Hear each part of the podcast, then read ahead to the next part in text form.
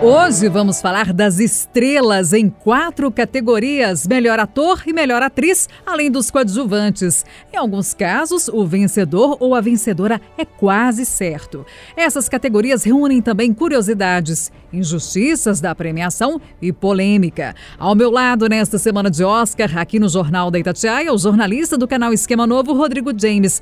Rodrigo, vamos começar aqui falando sobre as suas impressões para o prêmio de melhor ator. Eu acho que melhor ator ator esse ano não tem para ninguém. É o Gary Oldman com O Destino de uma Nação. O trabalho que o Gary Oldman faz ali nesse filme é impressionante. Ele tá irreconhecível como o primeiro-ministro Winston Churchill. Eu conheço gente, inclusive, que me disse que teve que sair do filme e procurar no Google a foto do Gary Oldman para se lembrar de como ele era, para entender que aquela pessoa é a pessoa que estava interpretando. É um trabalho que envolve maquiagem, envolve trejeitos, envolve voz, envolve tudo. Eu acho mesmo que essa é uma categoria que é barbada. O Gary Oldman deve ganhar.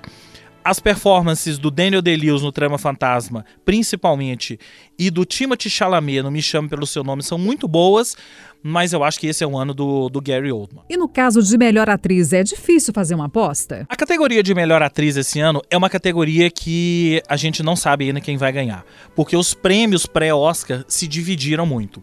A gente tem a favorita, que é a Frances McDormand, pelo Três Anúncios para um Crime.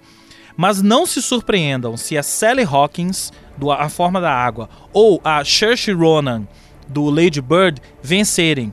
Porque as três dividiram os prêmios pré-Oscar e não dá para você dizer qual das três performances é, é a melhor esse ano. Essa categoria tá tão disputada esse ano que tem uma atriz que eu gosto muito, gostei da performance dela no filme Trama Fantasma, que é Vicky Creeps ela tranquilamente poderia estar entre as cinco aqui e ela não entrou. Não teve espaço para ela. A gente gosta de brincar que a Mary Streep, que está indicada esse ano pela vigésima primeira vez, vigésima primeira vez, a Mary Streep já deveria ser hors concours. Ela não deveria ser indicada mais e dar espaço para essas outras, como a própria Vicky Creeps. Mas enfim, a Mary Streep está indicada pelo The Post, a Guerra Secreta.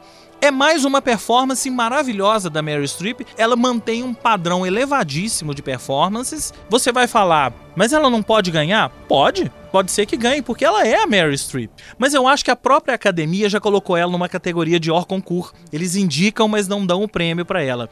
Então a gente deve ficar entre essas três, é uma categoria que é muito difícil esse ano mesmo. Não dá para saber qual das três vai sair vencedora. Já para ator coadjuvante, é difícil também fazer alguma previsão? Ator coadjuvante, dá pra gente dizer que é uma barbada? Talvez dê.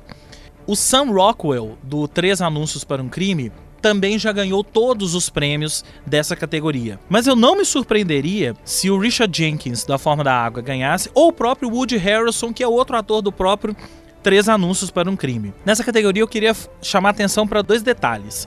Um, o William Dafoe que entrou por um filme chamado Projeto Flórida, que para mim é o grande injustiçado dessa temporada do Oscar. Ele não teve quase nenhuma indicação, acho que foi só essa. E é um filme belíssimo que trata de uma questão muito delicada, que é a questão da pobreza nos Estados Unidos. E outro ator que eu queria destacar, que é um ator indicado, que é o Christopher Plummer. Ele está indicado por um filme chamado Todo o Dinheiro do Mundo. Essa é uma indicação que foi polêmica.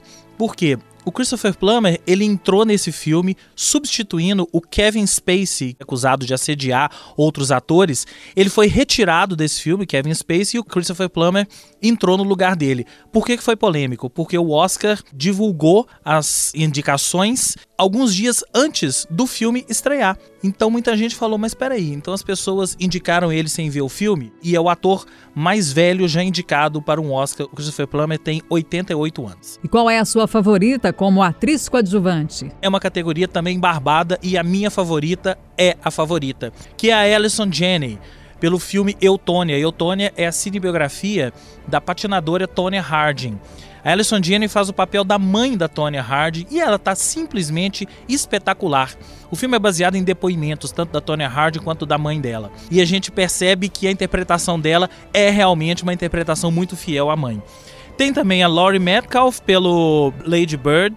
Leslie Manville, que também é uma performance muito forte em Trama Fantasma. A Octavia Spencer, que já é campeã de indicações tá pelo A Forma da Água, e a Mary J. Blind, que é uma cantora, e tá indicada pelo filme Mudbound Lágrimas sobre o Mississippi. Mas eu acho que essa categoria também é uma barbada. Quem vai ganhar é a Alison Janney.